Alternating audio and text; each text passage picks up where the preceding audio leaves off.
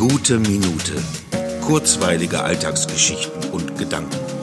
Mein Name ist Matthias Hecht und jetzt geht's auch schon los. Ich habe gerade ein wirklich gut gemachtes Video zum Thema Glück gesehen. Und das animiert mich mal wieder über Glück nachzudenken. Glück ist ja nicht nur Glück, sondern auch oft Glück im Unglück also vermiedenes Pech.